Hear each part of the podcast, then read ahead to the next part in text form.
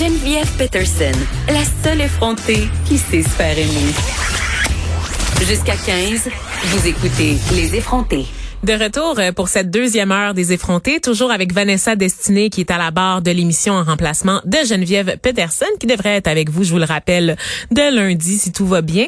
Et là, euh, pour commencer cette deuxième heure, en fait, on va on va parler de, de nos petites habitudes qui ont changé, plus précisément des habitudes de consommation. Je sais pas, ça fait tellement longtemps qu'on s'est pas parlé, chers auditeurs, que j'ai pas eu le temps de faire une mise à jour sur tout ce que j'ai réussi à cuisiner depuis le début de la pandémie avec le confinement, tout ça. Je suis vraiment très très très très fière entre autres des bagels que j'ai réussi à faire à la maison. Et je sais que je ne suis pas la seule puisque mes réseaux sociaux débordaient de photos de gens qui se sont mis à faire de la popote en masse, donc de, de cuisiner tout, euh, toute, la, toute la nourriture from scratch, hein, comme disent les Anglais. Donc vraiment de faire la base de la nourriture, la pâte pour le pain, etc., pour les tartes, etc.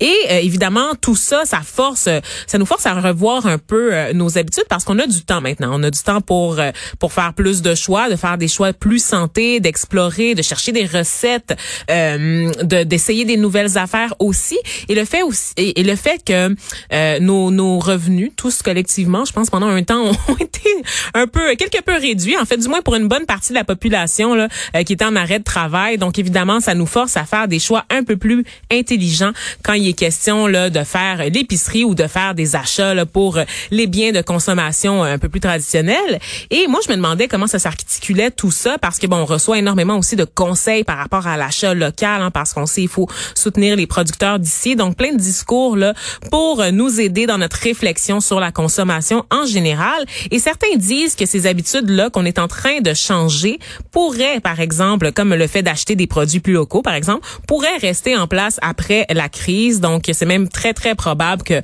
on vienne pas à nos bonnes vieilles habitudes d'avant et qu'on décide tout simplement là de suivre, euh, de, de s'adapter à la situation euh, changeante le qu'a causé euh, la, la, pandémie. Et pour en parler, ben on reçoit euh, Fabien Durif, qui est directeur de l'Observatoire de la consommation responsable. Il fait partie justement de ceux qui croient là, que nos habitudes vont changer pour de bon. Donc, il est au bout du fil avec nous. Bonjour, Monsieur Durif.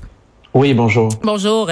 Dites-moi, euh, qu'est-ce que vous pensez là? Vous êtes en fait, euh, vous vous avez mené une étude de ce que je comprends là, sur l'achat local, la course aux bonnes aubaines, donc sur les rabais à l'épicerie, puis la réduction de gaspillage aussi très intéressant, euh, qui sont des comportements là que les développeurs, que les pardon, que les consommateurs québécois ont développés et qui devraient devraient sont là pour perdurer selon vous.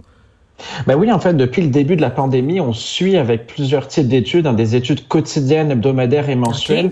On essaye de suivre qu'est-ce qui se passe parce que c'est une crise sans précédent. C'est une crise sanitaire, sociale, économique. Et jamais, finalement, on a vu une telle situation. Il faudrait remonter à la Deuxième Guerre mondiale pour voir finalement les magasins, les commerces s'arrêter.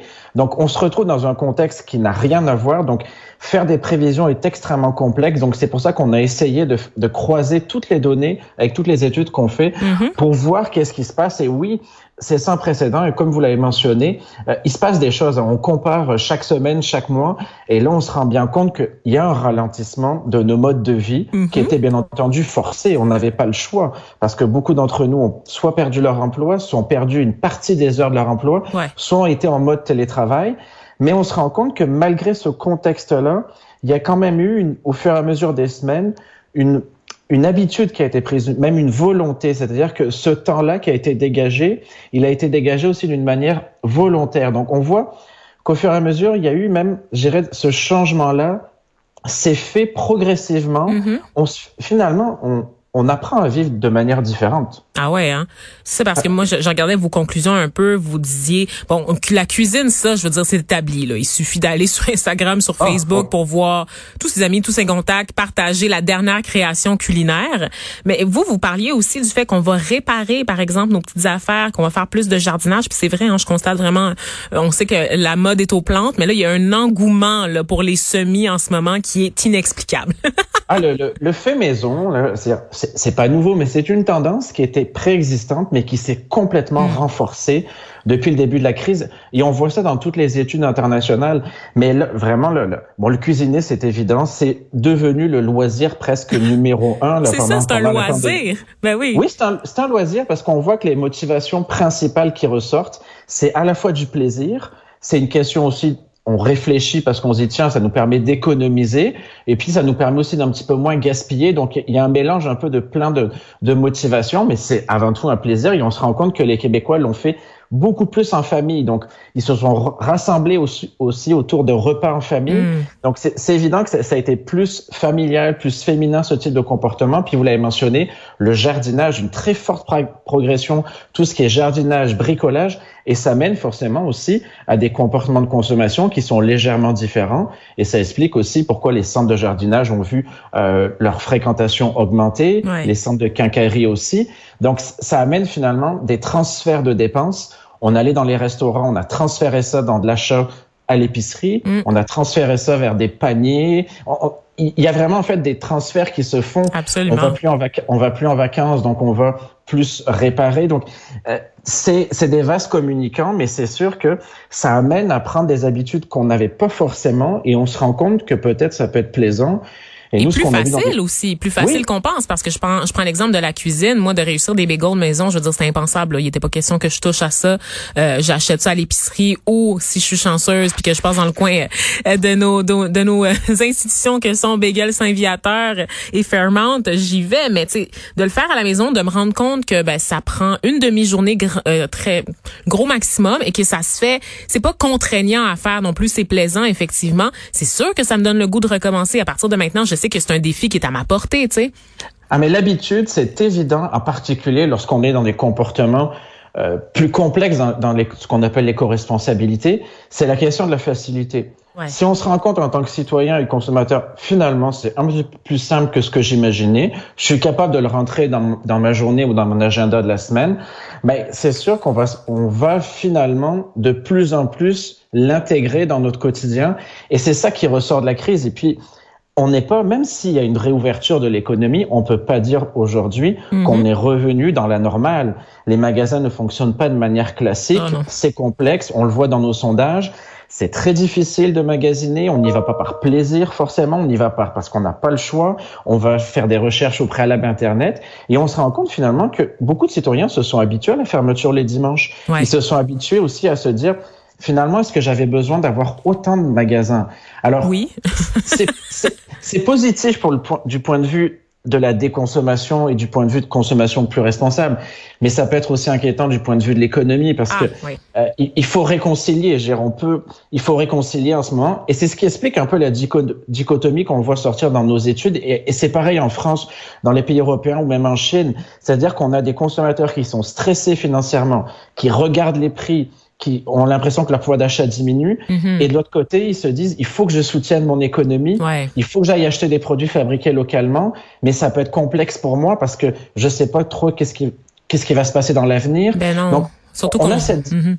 on, a ça. On voit ça vraiment à l'heure actuelle. Ouais, ben c'est surtout qu'on voit aussi que euh, les, les, détaillants vont être obligés d'augmenter leurs tarifs, effectivement, d'augmenter les prix des biens à consommation pour euh, pour euh, pallier là, à leur manque de rentrée d'argent. Et puis effectivement, il y a certains produits qui sont pas malheureusement à la portée de toutes les bourses, qu'on justement on a des salaires qui sont réduits, mais qu'on doit quand même nourrir euh, trois enfants plus le conjoint, par exemple. Et ce que je trouvais intéressant dans votre étude, en fait, c'est que vous avez vous avez observé une tendance chez les 18-34 ans aussi. Donc évidemment, on n'aime pas ça mettre les gens en catégorie, mais quand même, il semble que que ce soit eux qui aient le plus plus transformer leur comportement.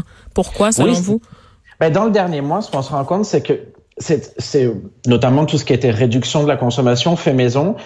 Ça restait, comme d'habitude, des générations un petit peu plus âgées. Hmm. Et là, on se rend compte que plus le confinement et les mesures restrictives ont, ont, ont duré dans le temps, ben, plus les jeunes générations, finalement, ben, n'ont pas eu le choix de voir ce type d'habitude et de rentrer dans le fait maison.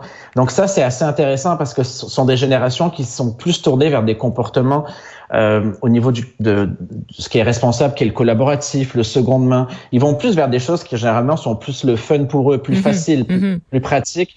Donc là, on les voit euh, se tourner vers d'autres types de consommation plus éco-responsables. Donc ça, c'est assez intéressant, mais c'est vrai que c'est euh, pour l'avenir, on ne sait pas trop, même les citoyens ne savent pas trop vers quoi ils vont aller. Ils se disent juste, ben, il faut qu'on essaye peut-être de participer à l'économie. Mais c'est compliqué. Donc, il, il, voit apparaître aussi de nouvelles pratiques de consommation, mais il y a beaucoup de choses qui sont à l'arrêt. Donc, c'est difficile aussi de rester un consommateur complètement responsable dans ce qui se passe avec des conditions sanitaires euh, difficiles. Mm-hmm. Mais reste que ça, ça, ça démontre quand même une certaine tendance. C'est des conclusions d'une étude fort intéressante. Donc, c'est un sondage, en fait, qui a été mené là, en ligne du 15 au 19 avril auprès de 1002 internautes québécois âgés de 18, euh, 18 ans et plus. Euh, donc, euh, je vous remercie, Monsieur Durif, là, pour ces explications fort éclairantes, fort intéressantes. Je rappelle que vous êtes Fabien Durif, directeur de l'Observatoire de la consommation responsable. Merci d'avoir pris quelques minutes pour jaser avec nous. Merci, une bonne journée. Au revoir. De 13 à 15, les effrontés.